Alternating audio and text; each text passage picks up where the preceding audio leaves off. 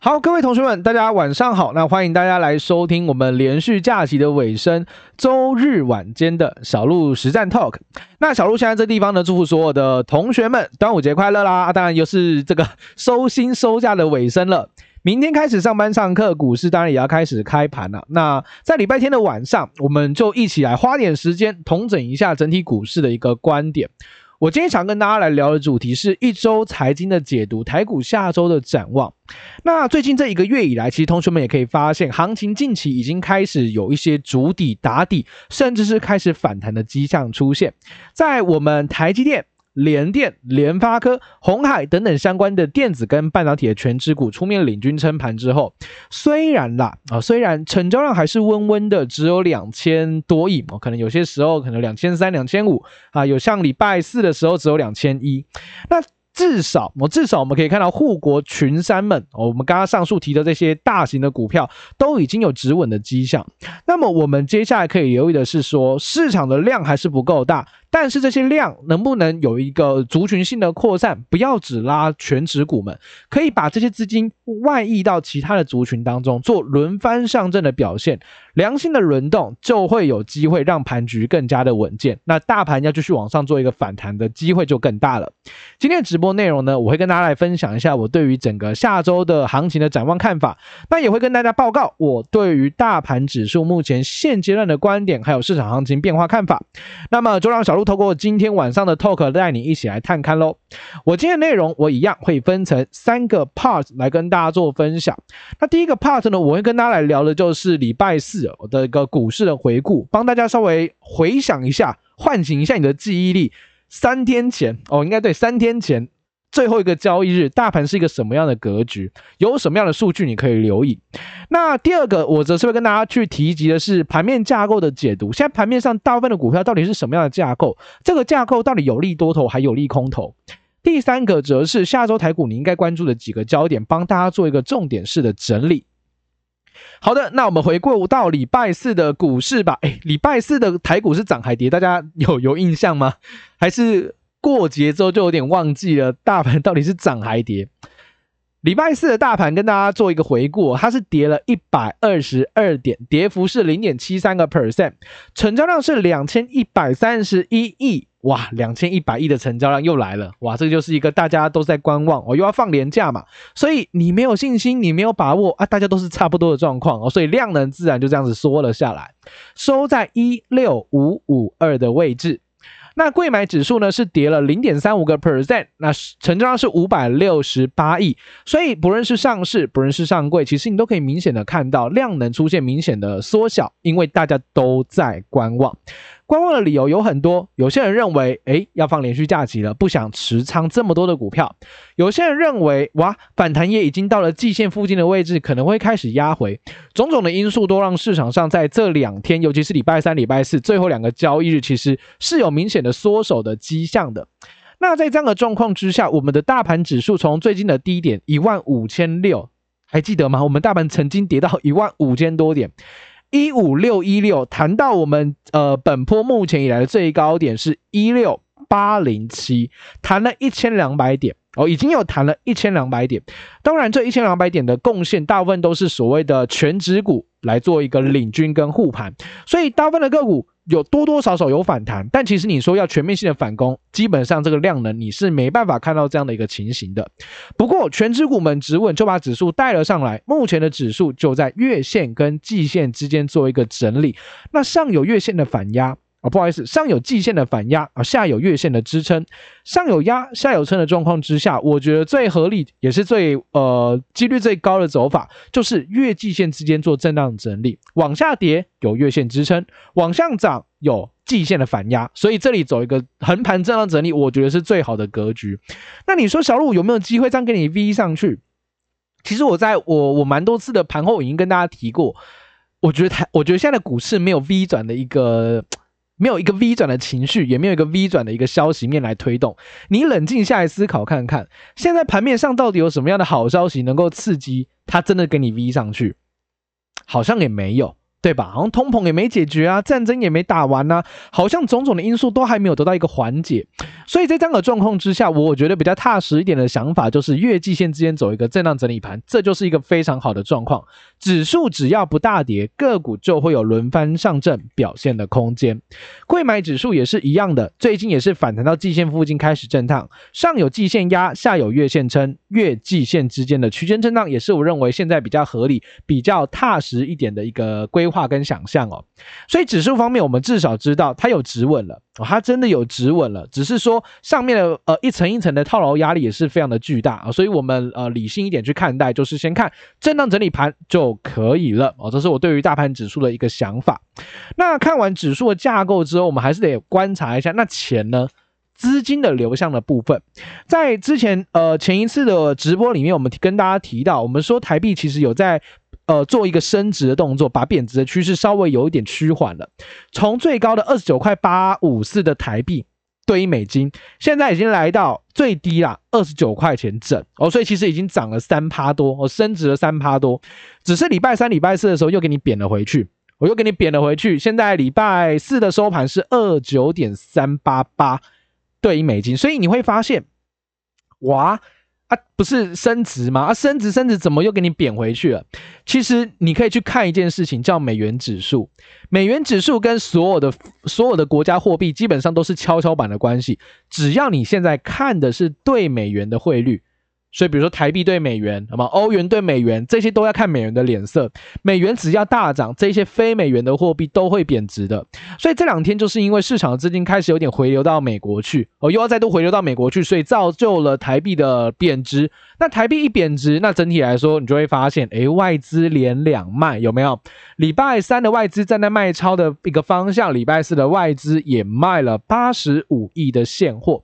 内资投信也卖了十五点七亿，只有我们的关股行库是买了三点九六亿元。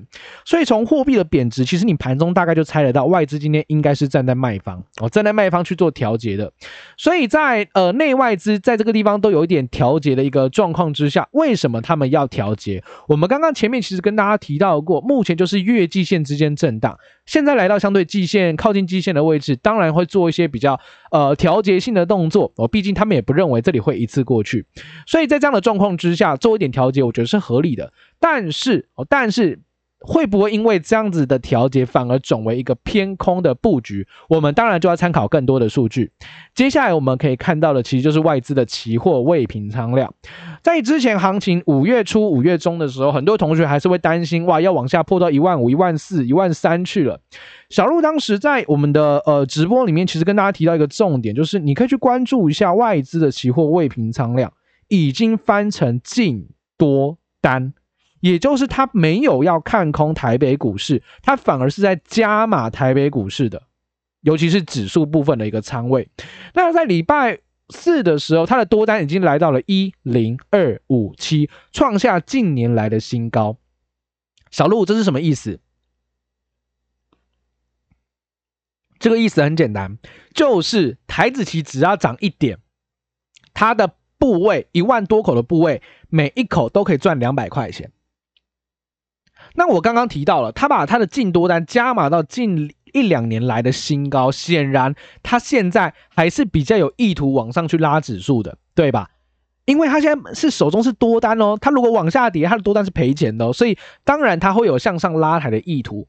所以从这个数据来看，虽然他礼拜四的现货是站在卖超卖了八十五亿，但是期货是积极性的加码。所以在这样的状况之下，我反而不会去定调说他要哦开始大逃杀了，反而我认为他只是因为台币的贬值稍微做一点调节。不过整体来说，它还是有向上往上拉抬的意图出现。所以这是期货多单，我觉得给多方一个非常大的一个信心加持。那关谷券商的不呃，Put Call Ratio 不好意思，Put Call Ratio 的部分是一点零，哇，刚好的中性的数据，没有任何的方向性的参考。好，这个大概是我们的盘面加上我们的筹码，大致上整体的一个整理，到这个地方跟大家做分享。那礼拜一到礼拜四，也就是本周哦，最强势的产业包含像 IC 设计、IC 设计、IC 制造，还有像太阳能的部分哦。这里太阳能指的是这个细晶圆哦，细晶圆就是这个最上游的部分哦。还有商业自动化、电信、电缆，还有像观光族群等等，都是这个礼拜比较强势的产业。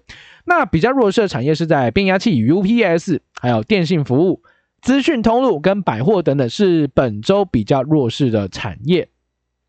那听完了这整个呃礼拜一到礼拜四整体的一个架构跟整理之后呢，我们帮大家稍微再补充一下礼拜四、礼拜五美股发生了什么事情好了。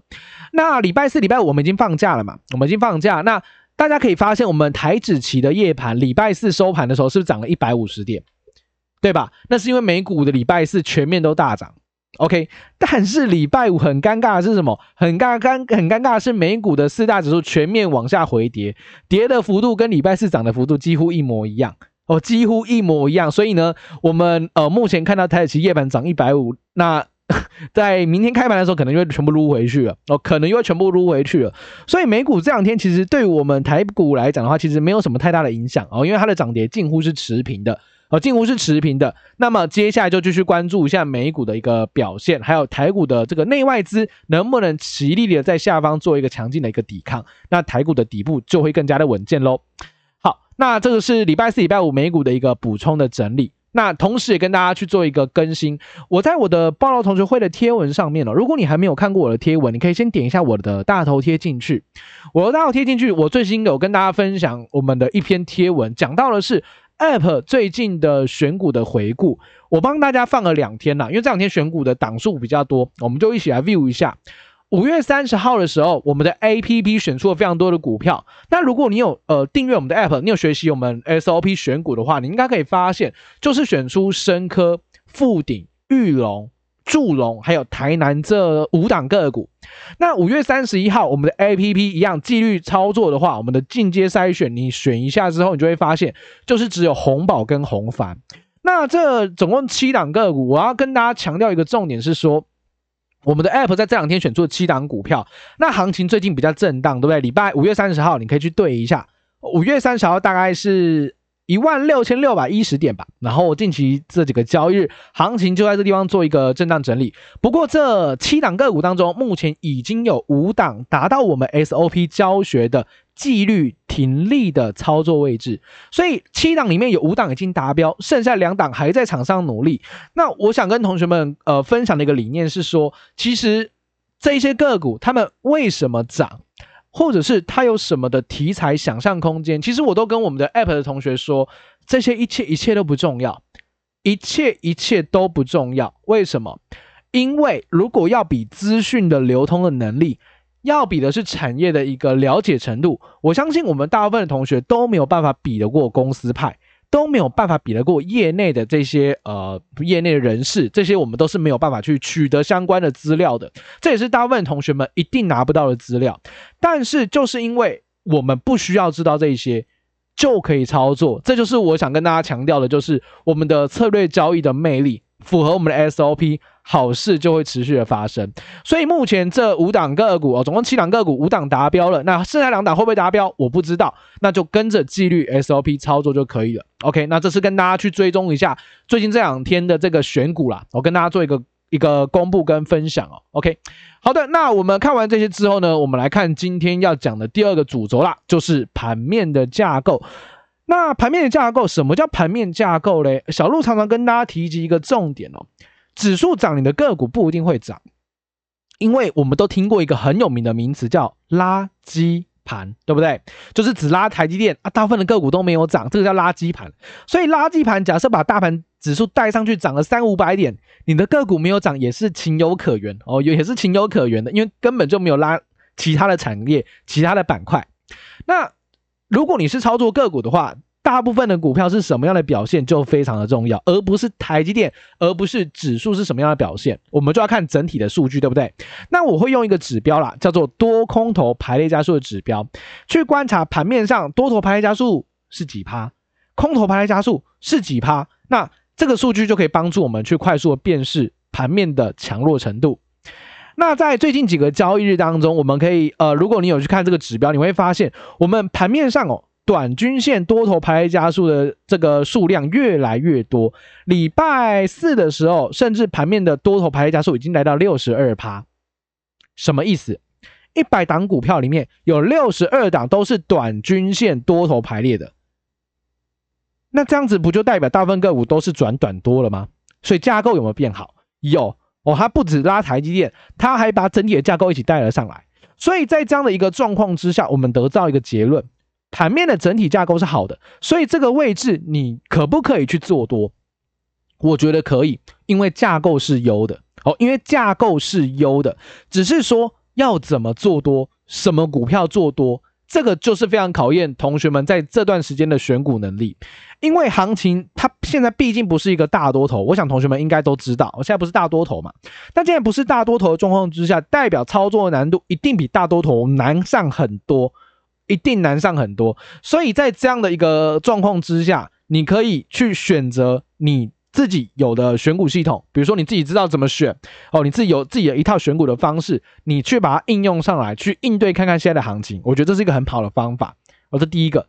那第二个，既然架构没问题，我们要做多，那你到底该选什么股票？哦，我我也给大家一个建议，就是你可以先去下载我们的 App 去体验看看我们的 App 三支选股策略，它能够带给你的其实就是帮你选股这件事情。哦，帮你完成选股的功课这一件事情啊，哦，它是能够很有效率的做到的。所以，呃，如果你也认同说，哎，架构真的变好了，架构越来越强劲了，在这样的格局之下，你也想去做多的话，那我觉得一个工具辅助你，它就是一个机会。OK，那我们也秀了两天的这个呃选股给大家去做一个参考，你就会发现，哎，好像达标率不错，而且还没有达标的也没什么跌哦，也没什么跌，所以它其实就是一个相对稳健的投资策略。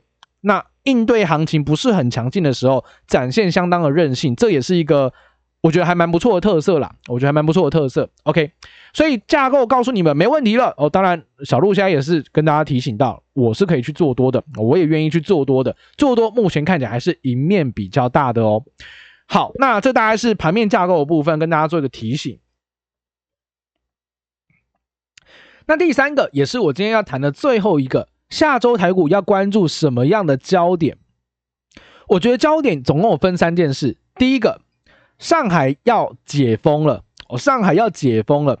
不知道大家有没有在看相关的一些中国大陆的媒体？好像小路，我非我非常常看中国的抖音。其实抖音上面，呃，当然了，这个呃相关的内容的管制还是有，但是可以看到一些他们目前呃。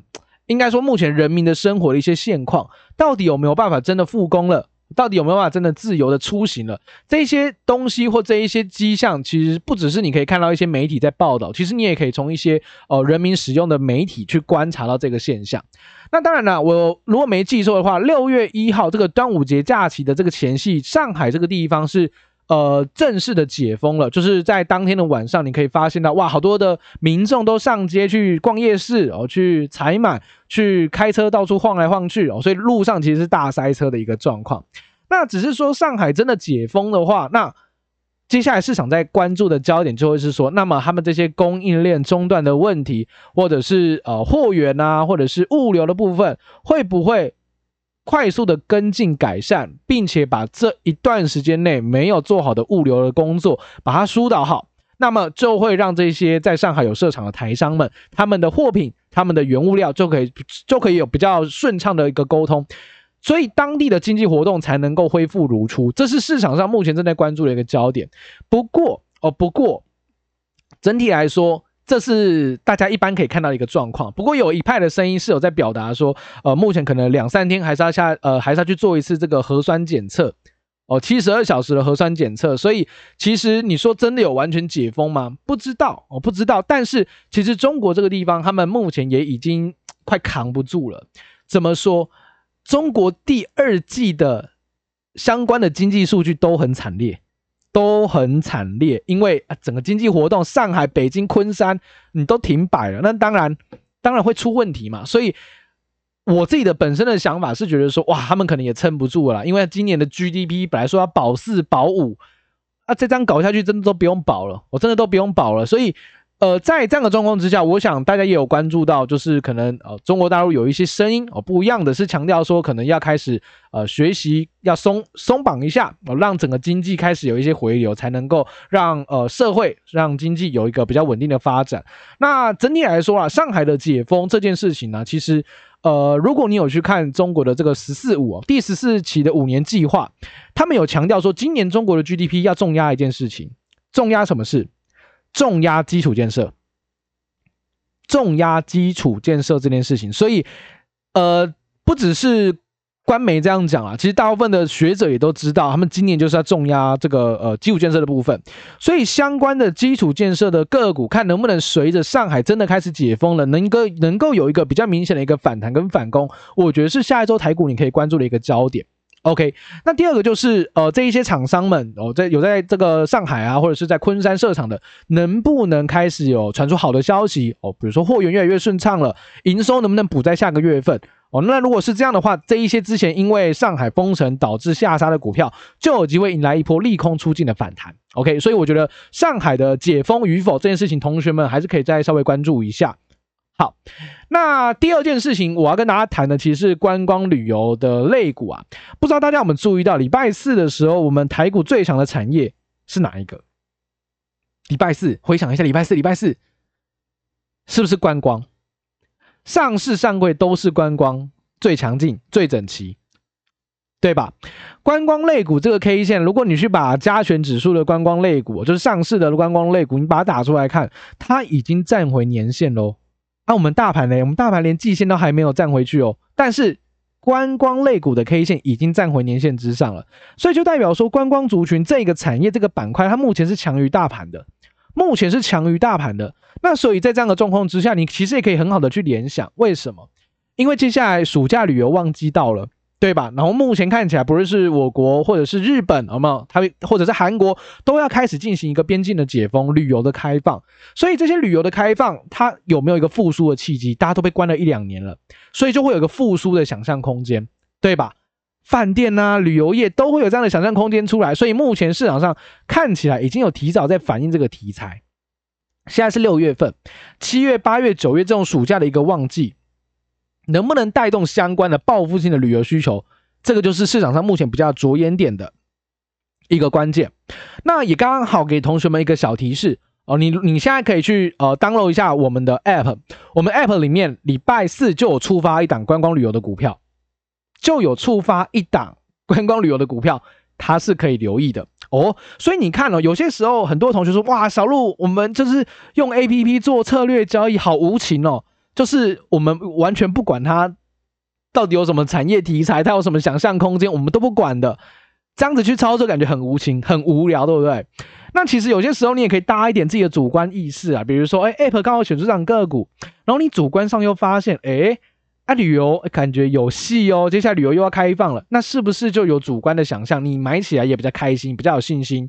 再加上啊，策略就告诉你了，有一些股票是可以操作的。那是否这样子的一个合并，这样子的一个主客观的一个联合，其实可以显著的去辅助你的操作。所以我觉得这是一个题材，同时我们 App 又有选出个股，就跟就跟同学们做一个提醒啊，你可以去留意一下。所以我觉得观光的部分是下一周一个观察的一个重点。那第三个啦，也是总体经济的一个蛮重要的数据。美国下礼拜五就要公布这个 CPI 指数，也就是消费者物价指数。大家应该还记得，这个联准会的主席鲍威尔就一直强调说：“哎呀，那个三月份的通膨已经是最高点，要开始降温了，呃，要开始降温了，一直在安抚市场说通膨要见顶了。那实际上是否真的见顶，要再多看一两个月来验证嘛？你总不能说啊，看到一个数据就说哇，真的降温了，哦，没有办法用一个数据来去。”做一个完善的解读，有些时候还要看下趋势嘛，啊看下趋势。所以，呃，下个礼拜五美国要公布这个通膨数据，非常的重要。不只是美国的联准会的官员在看，全球投资人也都在看。如果通膨到时候真的发现，哇，通膨大幅度的降温了，那么联准会可能就会想说，哎呀，好啦，那我们不要这么积极的升息，那股市就有机会松一口气，开始反弹。那如果呢，哇，通膨还更严重？那联总会可能会开始强硬的升息，去拼硬着陆，那就是大家来硬碰硬了哦。那大家就要真的来硬碰硬，那股市就会风险又在更加大喽。我到时候又会再加大，所以礼拜五重不重要？超级无敌重要哦！它会影响联总会的观点，它会影响到后续升息的政策。所以我认为下一周大概就三件事情吧。哦，上海的解封、观光旅游的一个预期的开放，还有礼拜五美国的这个 CPI 指数公布出来，到底是什么样的结果？大家就拭目以待哦，好或不好，我刚刚也跟大家提醒过了，它可能会造成什么样的一个、呃、一个市场的反应。那我们就接着看就可以，不用去预设立场，也不用去猜哦，因为小鹿也不知道到底会开出来怎么样。只是啦，我我自己本身会在观偷偷观察一个小东西，就是油价。诶，各位，我们都知道油价是通膨之母嘛，你通货膨胀、物价之母，你不看油价，这个说不过去啊。所以油价礼拜五，因为油价有开到那个呃礼拜五，就是我们它是国际盘嘛。原油的价格在礼拜五的时候收盘价创下了近十四年以来的次高，已经来到一百二十美元了。所以，这个油价如果真的在高档，你说这个 CPI 能掉到哪里去？我是很怀疑啦。你这个油价都在涨，物价怎么掉啊？我会很怀疑这件事情啊。但是具体公布数据是多少，我还是不知道。我们就等礼拜五一起公开揭晓，好不好？等礼拜五我们一起看到数据之后，你就知道市场会怎么反应了。OK。好了，那大概是我今天跟大家整理的这个内容哦，三件事情跟大家做一个分享。那这就是我们本周的财经解读，还有台股下一周的展望。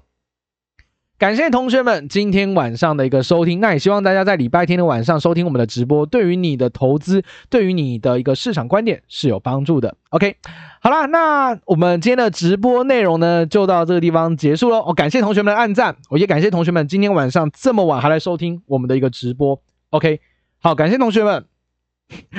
OK OK，好，那我们就结束今天的直播喽。那么我们就下次见，拜拜。